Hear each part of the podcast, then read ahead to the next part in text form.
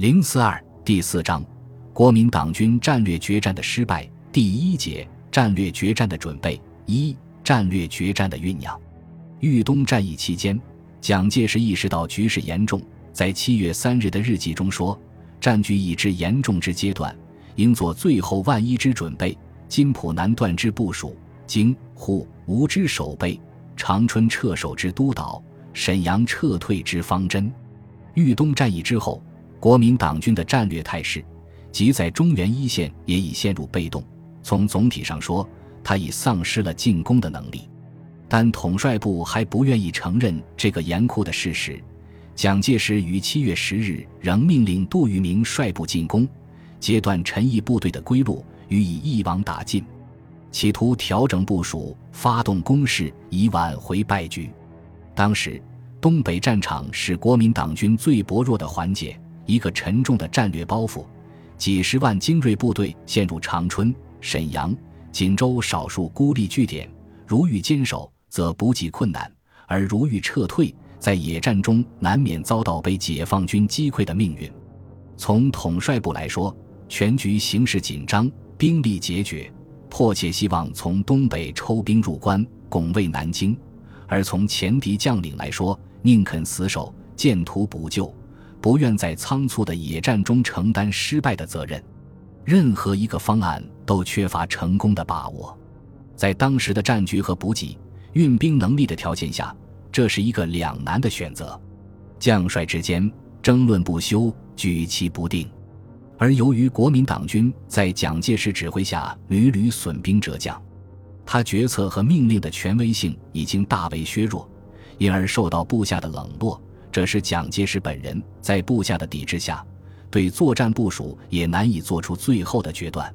早在一九四八年三月初，据美国军事顾问团团长巴大维说，当共军在冬季攻势后，把主力自长春与沈阳附近撤离时，我坚决敦促蒋委员长利用这个机会渐进地撤出满洲。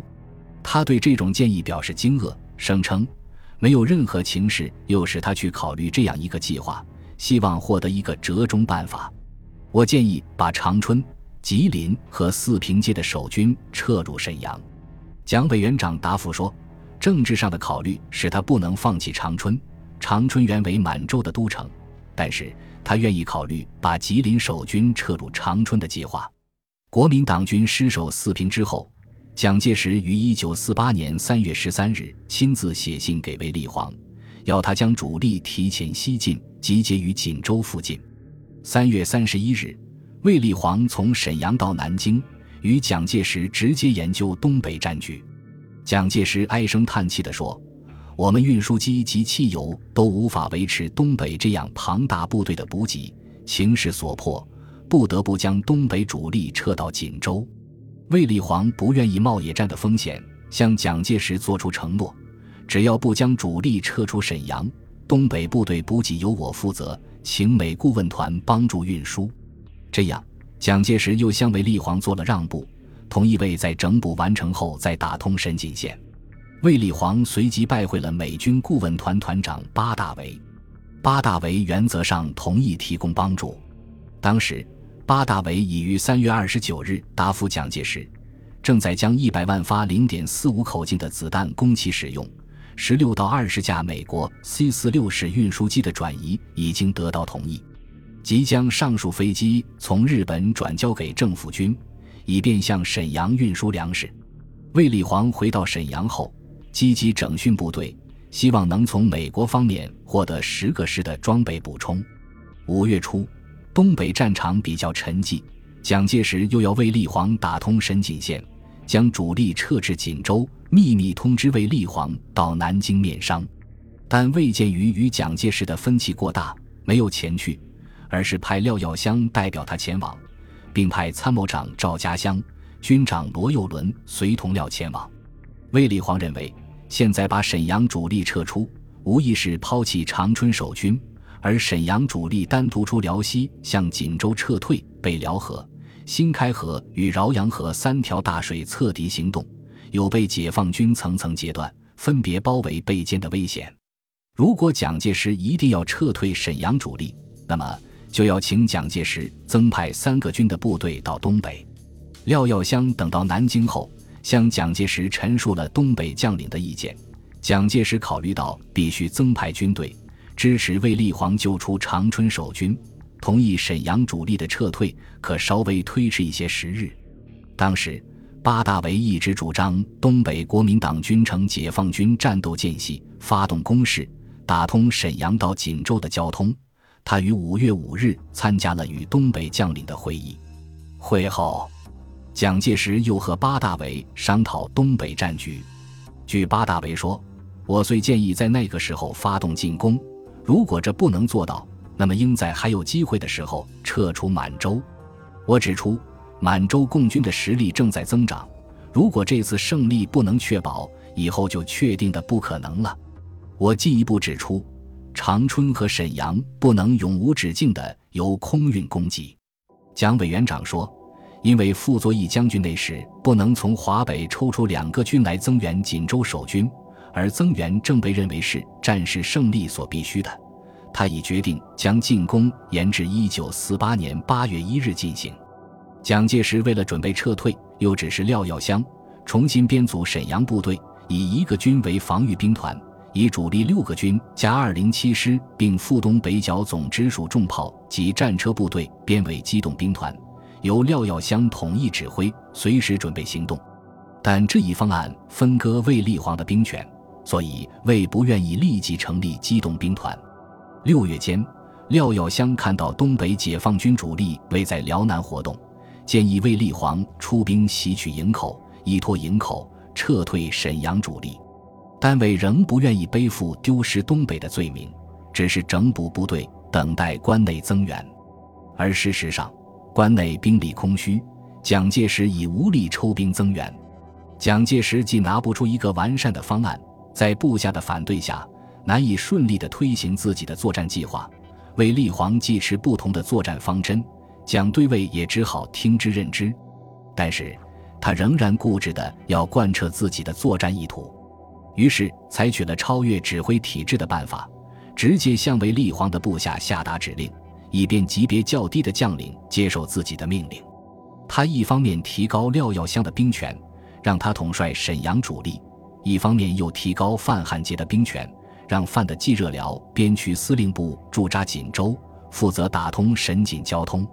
据杜聿明回忆，范汉杰曾对他说：“南京国防部熟悉内幕的人说，蒋元你要廖耀湘将沈阳主力带到锦州，即将东北国民党军全权给廖，以后见廖受位的牵制，不能执行蒋的命令，又你我打通沈锦线。”撤出东北主力，将权力交给我。当范汉杰到锦州时，已从山东调第五十四军到锦州。他既负有打通沈锦线的重任，就不能不继续到处请求抽调部队。但到六月间，仅从山东调来以第一六六师为基干的黄书第九军到锦西附近，以第四十二师为基干的周开成的第八军到秦皇岛附近。准备整补训练后投入战斗，然而就是这两个军不久之后，因为南线吃紧，又随李弥兵团调到苏北战场去了。东北国民党军仍然只能困守孤城。豫东战役后，形势急转直下，济南已经孤立无援。蒋介石不能不如上所述，考虑调整战略计划。七月十九日，卫立煌奉召到南京见蒋介石，他仍坚持己见。向蒋报告，东北我军已恢复其战力与精神，而沈阳独立守备计划之宗旨亦已达成。除长春国军粮煤不济以外，并无其他顾虑，故坚决表示不愿放弃沈阳。蒋吉晚召集何应钦、顾祝同、卫立煌等研讨放弃东北方针与撤退部署。商讨结果，据总统蒋公大使长编初稿记载。卫立煌总司令坚决反对放弃沈阳，且为所需粮秣彼可自给无余。对于试图打通锦沈路，以为此时士气与将领心理不仅为绝不可能，且徒损兵力，反增沈阳危机。若择其固守沈阳，则彼坚称确有把握。于是最后决定准其暂时固守沈阳，而不必急于出击，以图打通锦沈路，并限其于三个月内，在十一月封冻以前，积极整顿补充，恢复战力，然后出击，并做全军撤籍关内之准备。而长春守军勿令其相机撤至沈阳，并速作接应之部署，无再言之。郭汝瑰日记也记道：晚于总统官邸，饭后研究东北作战，决定暂取守势，待秋收后做大吃小之远程奔袭。长春仍固守，北宁路暂不打通。范汉杰的司令部原由华北剿总和东北剿总双重指挥，为立晃担心华北剿总从锦州一线抽走部队，在南京时，经蒋介石同意，将冀热辽边区司令部改为东北剿总锦州指挥所，仍由范汉杰以东北剿总副总司令兼锦州指挥所主任。魏源请将指挥所设于葫芦岛。但蒋坚持设于锦州，这样，国民党军在东北对于解放军未来的进攻处于消极待变状态，并无积极的应变部署。当时，国共战斗的重心仍在华中战场。美国军事顾问团团长巴大维曾建议从济南撤退，但蒋介石从政治上考虑，仍主坚守济南。新任国防部第三厅厅长郭汝瑰。对今后作战方针持积极作战的态度，于七月十六日草拟计划如下：本厅研究共军经续遂南马战役后，毛泽东根据其江西经验，以主力南窜，自命为反攻，实则系避免退入黄河以北，故政府军应在作战原则上确定：一、打破共军根据地；二、驱之流窜，使城流寇；三、防止其在泛滥我军守备区，使其人力物资枯竭。四指导小型歼灭战，比将来主决战绝对优势。根据上述四原则，余令起草计划，以彻底攻破陈毅为方针。在七月十七日的官邸汇报会上，郭汝瑰进一步解释，力主计划打大明、蒲县等地区，力追陈毅部不舍，不时有补整余地，并以胡宗南主力东向中原，与华中总部协力进攻刘、陈。一面准备以压倒优势之兵力在苏北演一歼灭战，前方一面作战，一面将各师扩为九团制；后方一面成立后调旅增加兵力，准备渡河攻击。但此时国共两军士气和力量对比已发生了重大变化，参谋部成员多不同意这一计划。参谋部次长刘斐主张全局取守势，并主张收复兖州以支撑济南。第三厅副厅长徐朗轩等也不同意，他们认为，国军已孱弱，不能徒劳无益的追击，主张战略守势。蒋介石则表示将取战略守势，战术攻势，仍想尽力有所作为，挽回败局。本集播放完毕，感谢您的收听，喜欢请订阅加关注，主页有更多精彩内容。